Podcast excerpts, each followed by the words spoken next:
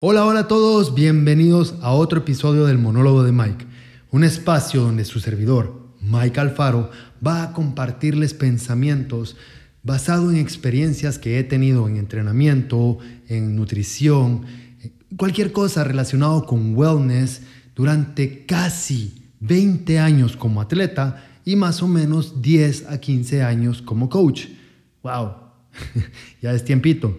En fin, la idea es que a través de mis experiencias a ustedes se les acorte el camino en su fitness journey.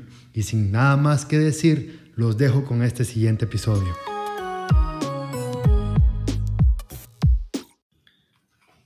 Ok, hola, hola a todos. Bienvenidos a otro episodio del monólogo de Mike. Hoy, hoy quiero hablar un poco sobre coaching. Quiero hablar de la dualidad de las cosas. Y bueno, el tema de hoy se llama el yin yang para ser o escoger un excelente coach. Eh, pues este podcast va para todos mis amigos, pleca, slash, whatever, colegas, que somos coaches, que somos dueños de gimnasios o también a cualquier otra persona que tenga bajo su cargo un staff de coaches. Y para mis amigos también, que están buscando tener una mejor conexión con su coach. Y esto va, va, va viene, viene de un, de un lugar eh, en el cual quiero compartir mi experiencia de casi ocho años coaching, que entre cosas buenas y malas creo que en general no me ha ido nada mal. Y aunque no lo crean, eh, sé que hay mucho sé, que he cometido muchos errores, sé que soy bueno, pero también hay mucho para mejorar. Eh, y lo que quiero compartir son tres puntitos de los que he aprendido mucho en este tiempo. Eh, no sé si les ha pasado, ya sea como coaches o como clientes, que hay dos extremos siempre. Por un lado, hay un coach que es muy técnico, que sabe bastante, eh, pero que no logra conectar con los clientes. Y por el otro lado, eh, están el tipo de coaches que, que son súper llevaderos, que la clase es súper buena vibra, súper cool, eh, pero falta algo. Sentís como que no aprendes mucho con ese coach.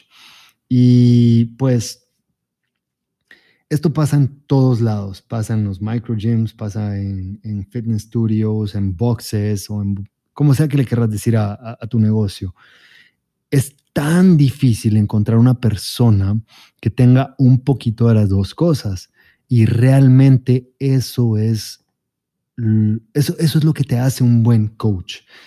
Eh, no solo las partes técnicas, el conocimiento, los diplomas que tengas, que no digo que no sean necesarios, sino que también puedas conectar y transmitir ese conocimiento. Eh, vos vos como coach o yo como coach, no, no voy a proyectar, voy a hablar de mí y aunque me digan a veces como, fuck Mike, siempre hablas de vos, pero, pero ¿y qué quieren? O sea, les quiero hablar de mis experiencias para que eh, lo que a mí me ha pasado les sirva a ustedes para evitarlo o actuar mejor. Eh, en fin, yo como coach he pasado por varias etapas. Al principio yo era el coach disciplinado, el estricto, el, envergado, el emputado, como me decían. Lo que yo buscaba, viniendo del background que vengo, era transmitir disciplina. O sea, yo entendía que para, para, poder, eh, para poder cambiar tenías que ser disciplinado, tenías que, tenías que seguir órdenes. Eh, no, no, no, había, no había espacio para, para yo escoger cómo quería hacer las cosas. Las cosas decía como mi coach decía y punto. Ojo, mi background era eh, primero de pequeñito artes marciales. Claramente un sensei no te da por dónde escoger y lo, lo que hace es formarte y moldearte. Y por otro lado, era un atleta competitivo, jugaba fútbol, eh, semiprofesional y profesional. Y ahí exactamente lo mismo. Vos haces lo que el coach te dice y y no cuestionas nada. En fin, eh, ese era el prototipo que yo tenía en mi cabeza de lo que era un buen coach. eh, porque así fue como yo aprendí, tanto en la metodología de artes marciales como en la de en el ambiente de un, de, un deporte competitivo. Y automáticamente cuando yo empecé, fui ese prototipo de coach, el, enojado, el, disciplinado. Eh, y, a pesar de que considero yo que algunos sí valoraban que yo fuera así, honestamente, ese approach no le gustaba a la mayoría y me causaba más problemas que beneficios. O sea, yo pasaba enojado, eh, me amargaba porque la gente no entendía y, no cambiaba. Y, ahora que lo veo para atrás, el problemita, el, verdadero, el, verdadero issue es que uno no estaba lidiando con atletas competitivos en un background en el que haces lo que se te dice sí o sí. Y dos, tampoco eran niños con los que yo estaba lidiando. I was coaching adults. Así que claramente no les iba a gustar ese approach, no les iba a gustar esa disciplina formativa que yo tuve cuando era niño. Claro, me, sirvió mucho, no lo puedo negar, pero después de varios roces y varios conflictos con muchos clientes, me cansé de eso, me cansé de, y entendí que no era el mejor approach. Eh, no, solo, no solo para conectar con la gente, no solo para poder enseñarle a la gente, sino que business wise, it wasn't smart. Eh, y, y decidí relajarme. Decidí ser el amigo de todos, el coach cool. Eh, y, y en ese momento me di cuenta de algo. Me di cuenta que lograba conectar más con las personas, que lograba enseñar mejor, que las personas eran más receptivas conmigo y, y de verdad te digo que ahí fue cuando empecé a disfrutar más lo que hago. Eh, y partiendo de esto, es, es, de lo que quiero hablar, de, de la dualidad, de, de, de, que no es que un approach sea mejor que el otro, porque, porque no lo es. O sea, no, no, puede, no podía, o sea, a la conclusión que llego ahorita es que yo no podía conectar con las personas poniendo esa barrera de, soy disciplinado, soy profesional, pero tampoco puedo ayudar a las personas a cambiar y solo me ven como su best buddy, como su mejor amigo. Y, a eso voy, que o sea, no hay ningún approach que sea intrínsecamente bueno o malo. Es, es la dualidad de las cosas en esta profesión. Eh, hay, hay, un lado negro y hay un lado blanco, hay dos extremos completamente opuestos, pero, pero se entrelazan en sí como el yin yang. Ya nada es intrínsecamente bueno ni malo. O sea, no hay, así como no hay luz sin oscuridad, no existe el bien sin el mal. Eh, eh, no, no hay, no, como un buen coach, no puedes quedarte solo en un lado, de, en, un espectro de dos eh, ideas opuestas. Tenés que aprender a embrace both y, aplicarlas, eh, ¿cómo se dice esto? Acorde a cada situación, acorde al contexto de cada situación.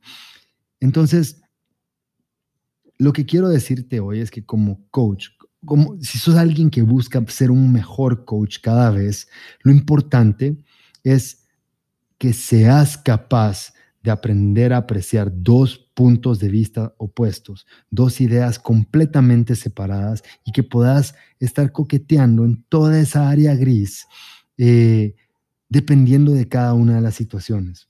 ¿Ves? O sea, bien dicen que no hay, o sea, un buen coach también tiene que ser un buen alumno, así como un buen líder también es un buen seguidor. Entonces, no puede existir un buen coach sea un buen alumno, ni viceversa. Y esa es la, la dualidad de las cosas. El yin y el yang de ser o escoger un buen coach. Eh, tengo tres puntos, tres ideas que considero son importantes a la que, que son como la base. Hay muchas más, pero hoy voy a tocar tres que, que se me vienen a la mente y que, siempre están presentes a la hora de dar una clase. La primera, regresando al ejemplo de ser, el, em, de ser el emputado o el permisivo, vamos a profundizar un poquito más en esto y a veces lo que pasa es que, eh, bueno, lo que me pasaba a mí, no, no, voy a proyectar, es que yo me tomo muy en serio el hecho de que cuando alguien confía en mí para que lo entrene, ese es mi momento de cambiarle la vida, de empezar a cambiarle la vida. Y me, me lo tomaba y me lo sigo tomando muy en serio. Lo que sucede es que antes, como les dije, cuando yo empecé a ser coach, el prototipo de un buen coach, de alguien que me había cambiado la vida a mí, era alguien que usaba mucha disciplina y mucha estructura. Era lo que yo había aprendido. Y, y es como yo entendí que debía ayudar a las personas a cambiar. Pero sorpresa, lo único que me sacó fue canas verdes y varios problemas.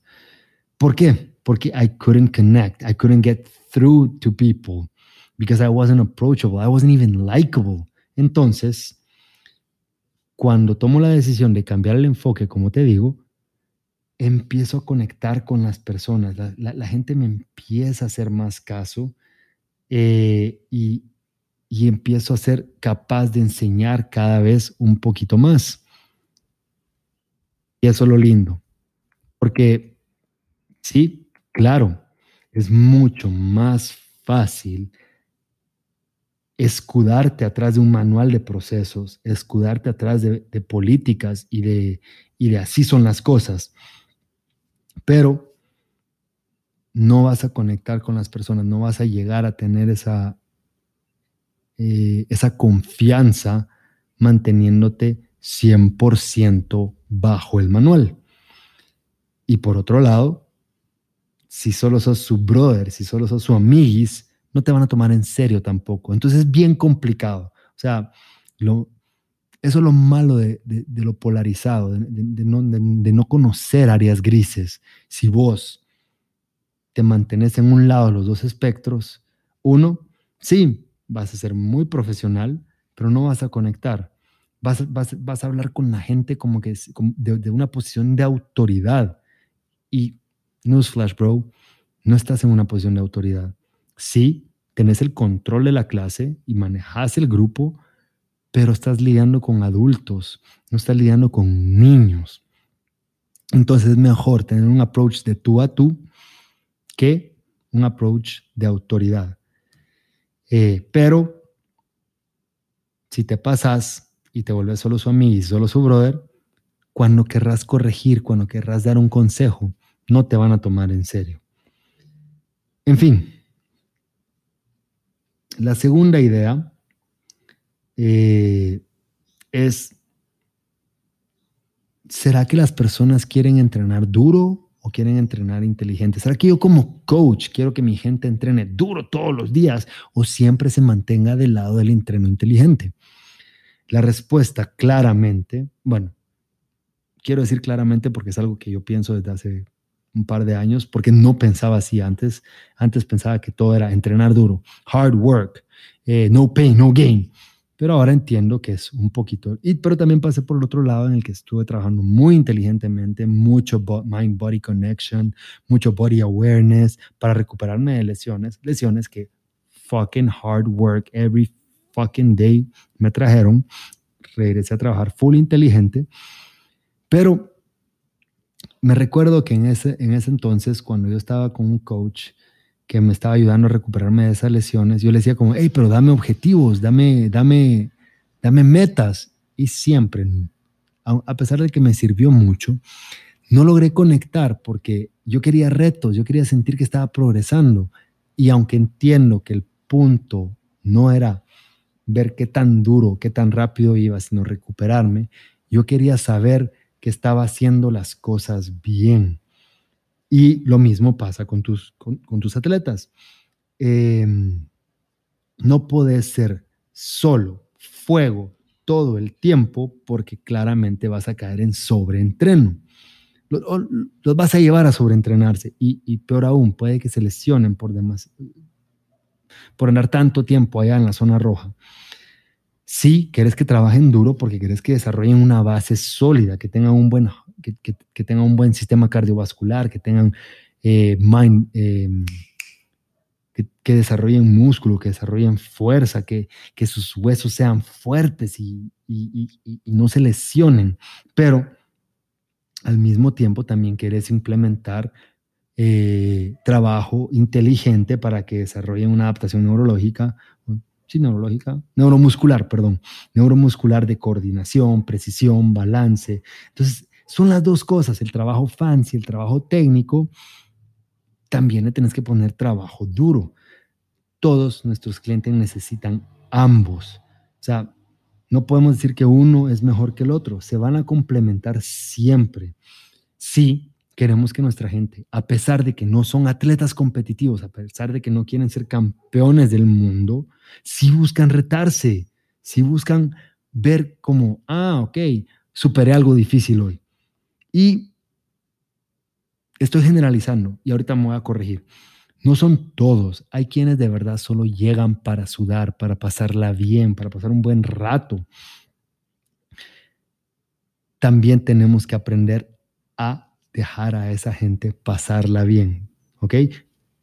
Perdón, suena un poco despectivo, pero yo no soy así. Yo siempre entreno con un objetivo y he aprendido a respetar de que las personas de que no todas las personas van a entrenar con un objetivo, que quieren ver cómo sacar el mejor score en su entreno, que quieren ver cómo hacer la, mayor cantidad de peso o whatever you want to call it. Sin embargo, no termina en respetarlo. Como coach, tu labor también es, ok, ¿qué reto le puedo dar que no sea sacar un buen score a esa persona?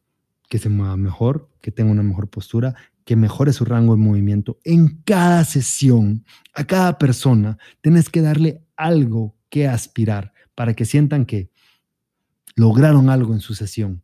No tiene que ser un score. Puede ser cualquiera de esas cosas que te acabo de mencionar. En fin, siempre tenemos que encontrar ese detalle según la persona que los va a retar en el workout. Puede ser apuntar a un score si son competitivos o quieren esa estructura como te acabo de mencionar, o simplemente que se muevan un poquito mejor, que muevan, eh, que sientan más cómodos con un peso, que tengan un poco más de rango de movimiento, cualquiera que sea el reto que les pongas, que sientan la satisfacción de que hicieron algo más en su entreno que solo llegar a sudar. Y el último, que considero yo que al sol de hoy sigo trabajando en eso, es, ¿vas a ser un coach súper técnico o súper simple? A ver, profundiza un poquito más. Eh, ¿Vas a enfocarte en dar la mejor explicación técnica que hay de cada movimiento o lo vas a mantener simple? Again, no hay bien ni mal acá. ¿Sí? a mí me cuesta un poco porque yo soy como un, geek del movimiento. A mí me encanta esa mind-muscle connection y me gusta transmitírselo a las personas. Eh, me, me, encanta como, hey, mira, si vos haces este pequeño twist, ¿cómo se van a activar tus glúteos? Si vos haces esto con tu espalda, ¿cómo se siente la espalda de distinto cuando estás haciendo este movimiento? O sea, I'm a geek on that. And sometimes I overdo it. I still do. Y I have siempre, siempre tengo que check myself back para que las personas, para no darle demasiada información a la gente, para que no sientan overwhelmed. A mí me pasó una vez que en, que en un, no me acuerdo si fue un taller o seminario, no me acuerdo cómo decirle, que era un fin de semana de aprender a nadar, eh, porque sí, soy, soy lo peor para nadar. I, I fucking hate swimming. En fin, eh, me recuerdo que ahí fue donde yo entendí, porque me estaban enseñando un estilo, no me acuerdo cuál era, y me, y me enseñaron la abrazada. Y entonces, I got the hang up, eh, medio empecé a entender lo de la abrazada. Después la respiración, uh, casi me ahogo, pero entendí cómo coordinar la, la, la, sacada de la cabeza con la abrazada, etcétera, etcétera. Ya cuando medio lo estaba logrando, ¡pum! Ahora toca aprender a patalear también la patada, todo se fue a la mierda. Me descoordiné, traté de arreglar la patada, se, se descompuso el ritmo de la respiración, traté de arreglar la respiración, se jodieron las brazadas, En fin, un desastre. Casi me ahogo.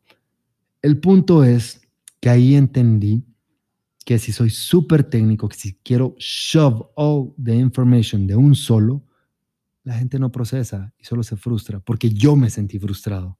En fin, vos lo que tenés que hacer es dar, entender que si haces un buen trabajo, if you connect, como te dije al principio, vas a tener muchísimas sesiones y muchísimo tiempo para poder corregir a una persona y poder desglosar una tarea difícil como I don't, I don't know, viniendo del background de CrossFit, desglosar un snatch, que es el movimiento más complejo, es bello, pero es el más complejo de todos, en pequeñas tareas a lo largo de meses o inclusive años para que al final lo perfeccionen. No tenés que dar todo de un solo. Puedes ir dando tareas complejas, perdón, objetivos bien complejos, desglosarlo en tareas mucho más sencillas poquito a poco para que vayan progresando. Y lo simple, lo simple lo tenés que perfeccionar cada vez para que cada persona vaya entendiendo que de lo simple, de los fundamentals, puedes transferirlo a cualquier movimiento cool y complejo que quieran aprender. Esa es tu labor como coach a la hora de, saber, bueno, es lo que yo considero que es una buena labor como coach, saber que lo complejo lleva tiempo, pero desglosarlo en pequeñas tareas simples para que poquito a poco vayan sintiendo que van progresando en un movimiento complejo. Le decía a un amigo hace poco que nosotros como coaches, nosotros somos como los fitness geeks, somos como como los fans de Marvel, como los fans de, de Lord of the Rings. Y a ver, te explico.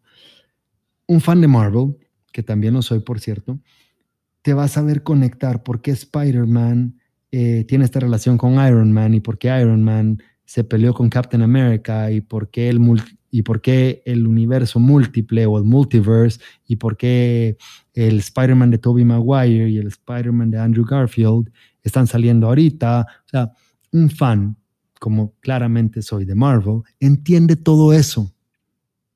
Y lo mismo aplica para el movimiento. Vos, como fan de fitness, entendés por qué el squat se hace así, por qué tienes que cambiar la pierna de un lado, por qué tienes que hacer esto aquí, ta, ta, ta. Conoces cada ínfimo detalle de cada movimiento. Because we fucking geek out on human movement. Pero, regresando al ejemplo de Marvel, si yo vengo y le digo a mi novia, eh, mira, eh, es que esta, esta vaina funciona así, eh, Spider-Man ahorita va a hacer esto, y después Captain America, y después Doctor Strange, y Hulk, y, Thor, y le empiezo a contar todo de un solo, she's gonna zone out.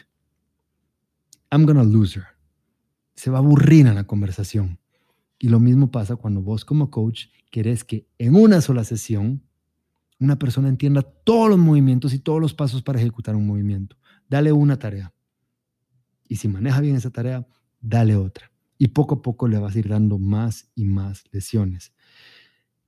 Man, lo que le decía a él era que probablemente no les interesan todos los detallitos que nosotros sabemos. Simplemente quieren saber ejecutar el movimiento de una manera segura y que le dé los resultados que están buscando. Y con eso ellos son contentos. Ellos solo, si fueran a ver una película de Marvel, lo único que quieren entender es esa película, no quieren entender todo lo que hay detrás. Y tu labor como coach es ayudarlos a entender esa película. No les tienes que dar más información, los vas a aburrir. You're gonna overwhelm them. En el camino, conforme vayan a ver más películas, conforme vayan teniendo más sesiones, vos vas a poder profundizar un poquito más, un poquito más, y probablemente le empiece a gustar cada vez más toda la información que vos tenés para compartirle. Pero eso no va a pasar de primas a primeras. You have to build the relationship. Al final, todo se trata de ese awareness, de estar presente a cada una de las situaciones que se te presentan en cada una de las sesiones, conocer tus fortalezas y conocer tus áreas para mejorar. Y esto viene de qué tanto te conectas con tus miembros y le das contexto a cada una de las situaciones. El contexto de cada situación y cómo te adaptas a cada una de esas situaciones es lo que te va a hacer cada vez mejor coach. Estos son los tres puntos que yo considero importantes que se me vienen a la mente ahorita en cuanto a qué es lo que te hace un buen coach. Tres, eh, perdón, tres ideas opuestas que, que mientras más, mientras mejor manejes el área gris que hay entre esas dos ideas opuestas, mejor coach vas a ser. A eso, eso es lo que quería decir. Ojo, no estoy diciendo que son las únicas tres, solo creo que son las tres que más me han ayudado a mí a la hora de conectar con cada uno de mis clientes con los que he trabajado. Y para ti, que manejas un staff de coaches o estás buscando cómo conectar mejor con tu coach, espero que estos tres puntos te hayan dado una mejor idea de cómo hacerlo. En fin, gracias por escucharme nuevamente, gracias por tu tiempo y si te gustó, man, por favor, anda a Apple o a Spotify, donde sea, deja un like, de verdad no te cuesta nada. Puede, perdón, puede que no signifique mucho para vos, no te tome tanto tiempo, pero para mí significa el mundo saber que esto que estoy haciendo te está ayudando un poquito más a vos. Si conoces a alguien que le sirva, también, por favor, compartilo. Te lo voy a agradecer infinitamente. Que tengas un excelente día y hasta la próxima semana. Y esto fue un episodio más del monólogo de Mike. Espero que el tema te haya interesado y te haya servido. Si te gustó, por favor déjame un like y si crees que le va a servir a alguien más este tema, por favor, compártelo. Ayúdame a ayudar a otros a facilitarles su fitness journey. Un abrazo y hasta la próxima.